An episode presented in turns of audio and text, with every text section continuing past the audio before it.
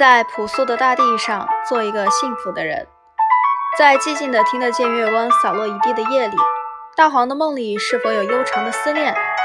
这漫山遍野都是熟悉的味道，或让他不忍睡去，不忍离去，甚至不忍老去。只要对故土的眷恋够深，就会成为一位朴素的诗人。无论是一个人还是一条狗，那诗歌可以写在纸上，可以流淌在梦中。